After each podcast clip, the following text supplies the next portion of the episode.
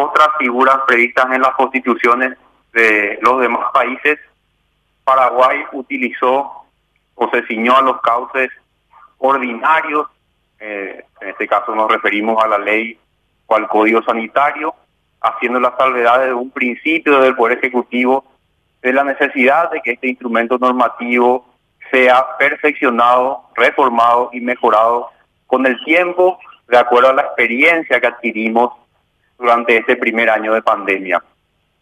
Este proyecto de ley que se presenta al Congreso Nacional tiene ese propósito, tiene el propósito de recoger esas experiencias y poner a consideración del Congreso, que es el espacio institucional central en la búsqueda de acuerdos democráticos y pretendemos que el Congreso participe de esta discusión, de este debate y podamos reformar esta ley lo antes posible.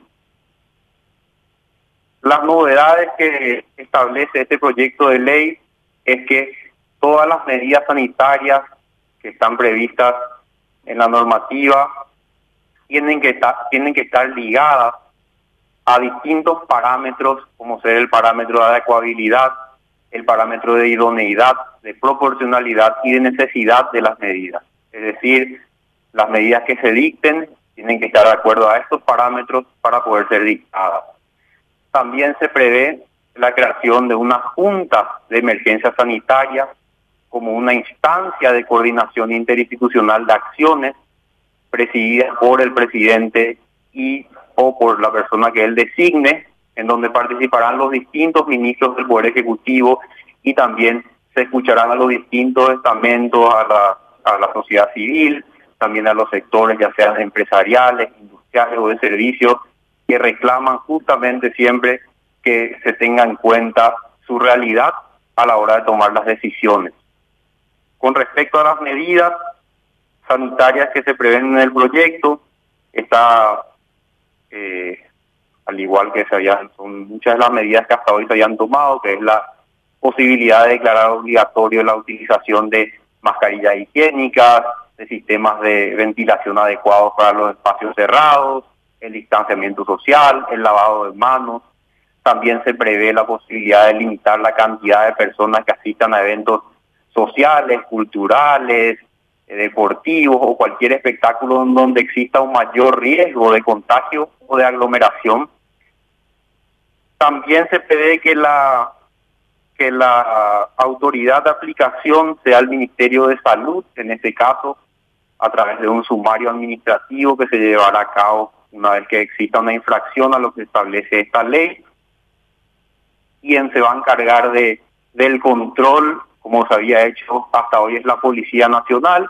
Una vez que se constate el incumplimiento de, de las medidas, la policía lavará acta y comunicará al Ministerio de Salud para el sumario respectivo. Esto sin perjuicio de, de los órganos competentes en las distintas materias, como ser municipalidades, el Ministerio de Transporte, el Ministerio del Trabajo, DINATRAN y demás instituciones que tienen dentro de su marco legal atribuciones sobre el control y fiscalización de actividades que también implican eh, el, cumplimiento de medidas sanitarias. Por otra parte, eh, se prevé que la, se prevé claramente cuáles son las facultades que tiene la Policía Nacional. Como ustedes saben, esta propuesta lo que busca es que tengamos hoy un ordenamiento estable y más ordenado con respecto a las medidas sanitarias. Por eso tratamos de dejar bien en claro cuáles son las facultades y las competencias de los distintos órganos de control. Se prevé claramente cuáles son las facultades que tiene la Policía Nacional, el Ministerio de Salud y, por otra parte, se establece que las intervenciones se pueden dar en los lugares públicos y en los lugares privados de uso público.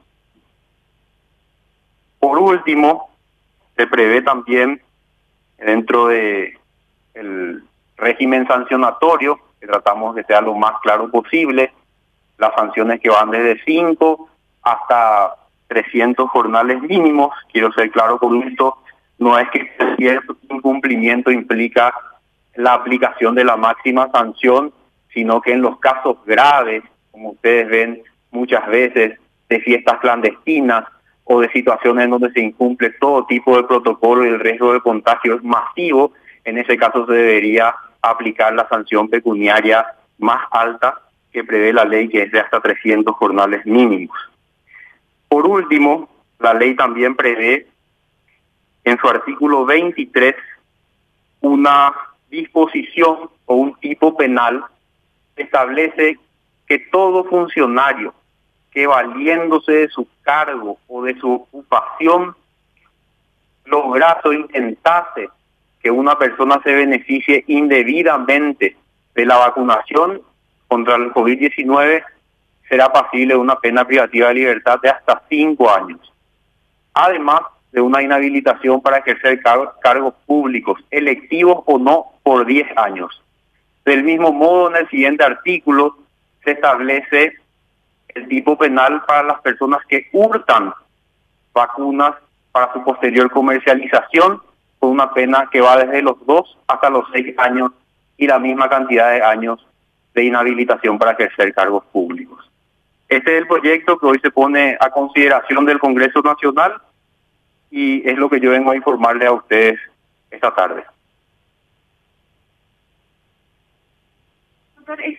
Bueno, ahí entonces parte de lo mencionado por el ministro Hernán Uteman. En estos momentos va a arrancar la ronda de preguntas, entonces eh, vamos a escuchar, Carlos, ustedes me van eh, marcando los tiempos de, si seguimos o dejamos por aquí. No, vamos a escuchar algunas preguntas, vamos a escuchar algunas preguntas, después vamos al corte. ¿Cómo no? Vamos a escuchar. Los sumarios van a estar a cargo de Sí, muy buena pregunta. Así mismo nosotros estamos en conversación con el Ministerio de Salud, se trabajó coordinadamente con ellos, con la dirección jurídica del Ministerio de Salud y se previó otras circunstancias y también se está viendo con los distintos, eh, con los, eh, con las instituciones regionales que tiene el Ministerio de Salud para aplicar las sanciones correspondientes. Por otra parte, eh, aquí se trata de una ley temporal que está dirigida a el combate al COVID-19. Una vez que la emergencia sanitaria culmine, esta ley queda sin efecto.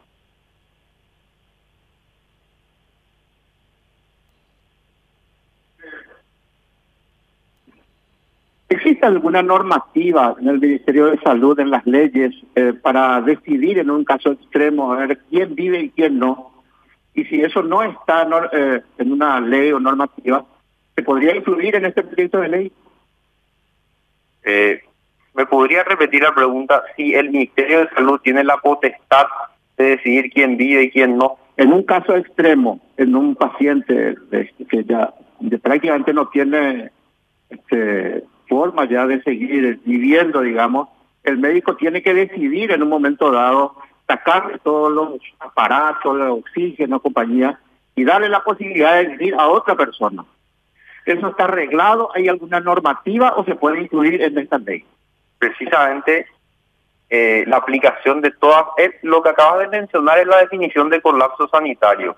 Una vez que no se puede dar respuesta ya se llega a un colapso sanitario. Una vez que no se pueda dar respuesta a la demanda que existe, se llega al colapso y llegan estas situaciones que realmente son terribles. Lo que se busca con las medidas es evitar eso y dar cumplimiento al artículo 68 de la Constitución que le impone al Estado la obligación de que el sistema sanitario dé respuesta en caso de catástrofes.